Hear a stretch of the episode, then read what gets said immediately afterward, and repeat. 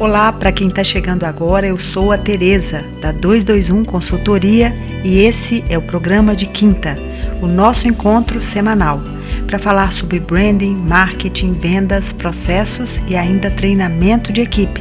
Para você que quer participar, mandando perguntas e até sugestões de tema, anote aí os nossos endereços.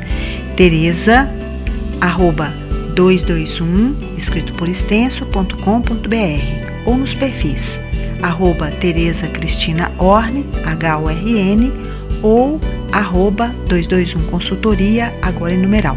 Eu vou ficar muito feliz com a participação de todos. Hoje eu quero falar com vocês sobre um tema que tem me intrigado bastante. Qual é o futuro das marcas após toda essa crise que estamos vivendo? Gente, não é novidade para ninguém que estamos passando um momento de muitas incertezas. Afinal, a gente não sabe quais serão os resultados dessa crise. Qual será de fato o saldo de mortos? Já chegamos a meio milhão no mundo todo e os reais impactos sociais e também econômicos. Falamos sobre o importante papel das marcas no século XXI em episódios anteriores. E falamos também da importância delas assumirem, nesse momento de crise tão grave, é, um posicionamento diante dessa crise, para que elas cons consigam alcançar a preferência agora e depois que tudo isso passar. Então, pessoal, temas como empatia, colaboração, compartilhamento, união, esperança, confiança, solidariedade, amor e compromisso, além da ética, que é super importante, estão cada vez sendo melhor avaliados pelo público em geral. Bem, a gente sabe também, além desse contexto né, tão grave que a gente vive, a gente sabe também que em contextos como esses de pandemias e também de guerras contribuem para acelerar muitos processos, não só de transformação social, mas também aceleram mudanças nos hábitos de consumo. E as marcas precisam se preparar para essas mudanças tão importantes que já estão acontecendo nesse momento que atravessamos a crise e que vão, com certeza, se consolidar no período pós-Covid. Bem, mas para falar sobre o futuro das marcas, que é um tema muito vasto, eu escolhi aqui três temas que eu considero muito importantes: a segurança, o afeto e o propósito. Eu vou tentar é, ser breve na explicação de cada um desses, desses temas escolhidos, mas é claro, pessoal, como disse, é algo muito vasto e que a gente teria que ter vários podcasts para que a gente pudesse explicar melhor a relação desses três pontos e dos demais que com certeza vão colaborar para um futuro promissor para as marcas. Mas hoje eu vou me ater nesses três. Então vamos lá? Bem, a segurança, pessoal, é um fator importante que nos leva às compras. E quando digo segurança, é a segurança de saúde. Afinal de contas, nós estamos há mais de 100 dias isolados socialmente, né? temendo o consumo. E é claro que é natural que tenha havido uma migração acelerada das nossas compras para os canais digitais. Afinal, as lojas estão fechadas e é o nosso único meio de contato, né? Os canais digitais que nos levem não só a deliveries, como também as entregas que são feitas pelos correios, enfim. É, e eu estou certa, pessoal, que todo todo esse toda essa mudança, né, que o digital tem trazido nas nossas vidas é um caminho sem volta. Mesmo quando as lojas estiverem abertas, os consumidores vão manter esse hábito de acessar o online dentro das lojas. E, e de fato, se isso trouxer mais agilidade, mais segurança para esse consumo, com certeza né, esse hábito será mantido. Mas a segurança não é só responsável por algo que nos proteja no sentido físico de não, de não contaminação, mas ela também é um fator muito importante que cria a preferência de marcas exatamente por serem mais confiáveis. Então, nos sentimos seguros diante de, de, de compras mais confiáveis, de produtos mais duráveis, né? em contraponto à efemeridade de produtos que têm vida curta Ou seja, os consumidores, eu acredito, que vão preferir é, produtos que transmitam essa confiança, essa segurança, não só com relação à durabilidade, como também à qualidade. Bem, como segundo ponto que eu considero muito importante neste momento é a questão do afeto. É, na verdade, o afeto é um fator de muita importância no momento pós-crise. Afinal de contas, como a gente já falou, depois de tanto tempo isolado, é, e com certeza nós estaremos cada vez mais carentes de humanidade. Assim, o afeto é um investimento muito importante que é, com certeza as empresas devem pensar né, que o atendimento ele precisa ser cada vez mais próximo, mais profissional. A gente precisa pensar que as vendedoras das lojas, as equipes de atendimento, na verdade, elas precisam transmitir algo que seja o propósito do seu negócio, que será o terceiro ponto que vamos tratar aqui. Então é preciso que isso esteja muito claro para elas, né? É preciso que esse atendimento seja envolvente, seja um atendimento que transmita não só segurança, mas também seja acolhedor.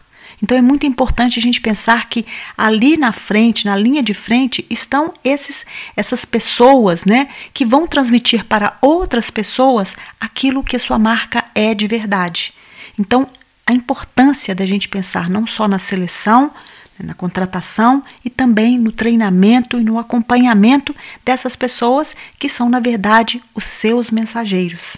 Então, é importante ficar de olho nisso. Então, nessa, dessa forma, como a gente falou da importância desse atendimento, é importante que a gente abandone, que as empresas abandonem esse atendimento básico, né? Esse atendimento que oferece apenas informações e desenvolvam, na verdade, gente, aquilo que a gente já falou em outros episódios, que é essa escuta ativa, essa escuta capaz de perceber necessidades, de entender o jeito que o cliente quer ser tratado para atendê-lo da forma certa, a forma de tratar é, essa, esse consumidor, é, ele precisa mudar. Não pode ser como antes. Não pode ser aquele atendimento monótono, aquelas lojas chatas que não te transmitiam nada. Na verdade, era apenas espaços transacionais. Então, isso, mesmo que você não tenha é, um ponto de venda de varejo, mas que tenha um ponto de venda de atacado, um showroom, que o seu relacionamento seja mesmo de uma loja digital. É preciso que a gente ofereça mais do que o básico. As pessoas precisam disso. Elas vão escolher marcas que tragam esse afeto também é, para a entrega né, dessas relações. Bem, como último ponto que eu trago aqui desse tripé, que eu considero muito importante e que vai contribuir para o futuro da sua marca, formado, como eu disse, pela segurança, que não é só qualidade de produto, não é só confiabilidade por meio de relações éticas, né, como também não é só também é a preservação da saúde, são todos esses elementos em conjunto e além disso também, como eu acabei de dizer, é, esse atendimento ou essa relação que tem como os elementos essenciais além do profissionalismo, o afeto, esse atendimento que acolhe o consumidor, que está há tanto tempo sensibilizado por esse momento enorme de reclusão e que agora necessita de uma experiência especial, de uma experiência que de fato é, abra espaço para o relacionamento. Então, por isso, Volto a dizer, é necessário encontrar pessoas certas que componham uma equipe de fato que transmita a sua mensagem. Então a gente chega ao último ponto, porque essa mensagem ela é recheada de algo que é essencial, que é o seu propósito. Então a gente chega ao último ponto desse tripé. Bem, o que é o propósito? É a razão de ser da marca, é o porquê ela faz aquilo que ela faz.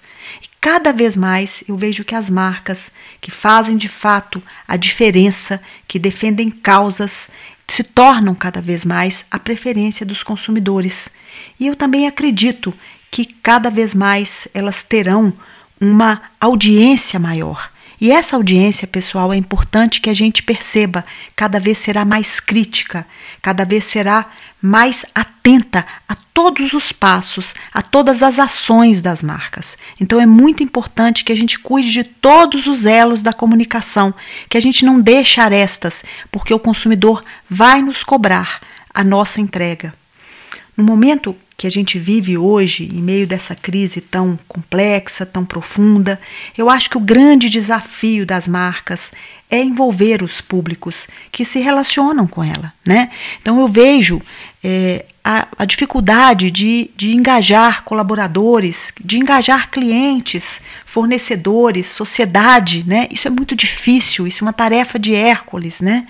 E a gente sabe que esse engajamento, a causa que a marca defende, ao seu propósito, a sua razão de ser, é que cria essa aproximação, é que cria esse, esse elo capaz de compartilhar responsabilidades.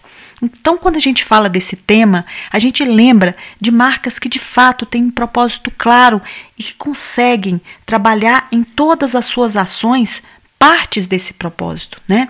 Me veio aqui em mente a Oskley, me veio aqui em mente também a própria a própria Gucci, que cada vez mais deixa claro o seu propósito, a razão de ser da marca, o que, que ela defende, né? A gente percebe isso nas redes sociais, a gente percebe isso nas ações, na, no próprio lançamento das coleções é, outras marcas também, como a reserva, né? O iFood agora, que você faz um pedido e esse pedido se transforma em uma marmita para uma pessoa né, que, em situação é, de vulnerabilidade.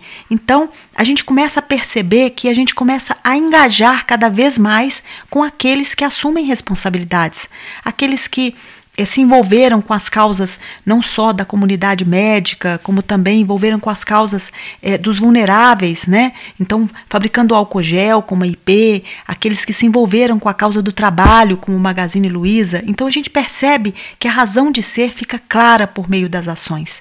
Não pode ser algo que apenas é falado, ele precisa ser realizado. E isso envolve né, a segurança envolve o afeto. Então, quando a gente percebe o propósito, ele é a leitura da marca. Bom, então, para transformar isso, como eu disse, num, num, numa forma de exemplo, volto a citar aqui outras marcas: Natura, Boticário, Itaú, Nestlé, né?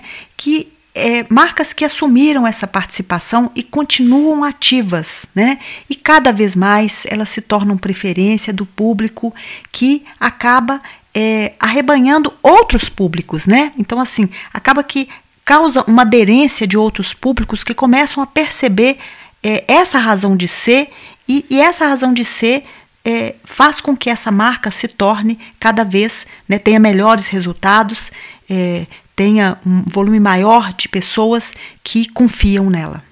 Bem, eu penso que o papel das marcas ele se torna cada vez maior, né? E que não pode se ater apenas ao fornecimento de produtos e serviços.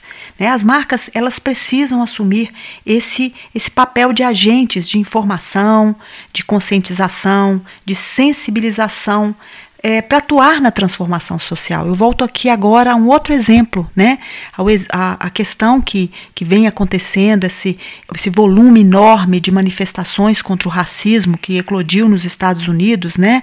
É, mas que realmente houve uma aderência mundial. A gente percebe como que as marcas, ao se posicionarem, como que isso causa uma aderência desse público, né? Eu quero dar exemplo aqui da, da Adidas, é, que fez um, né? Que, que uma manifestação muito clara, criou um vídeo super expressivo. Se vocês não viram esse vídeo, é, a gente chegou a postá-lo na rede, na nossa rede social, na Tereza.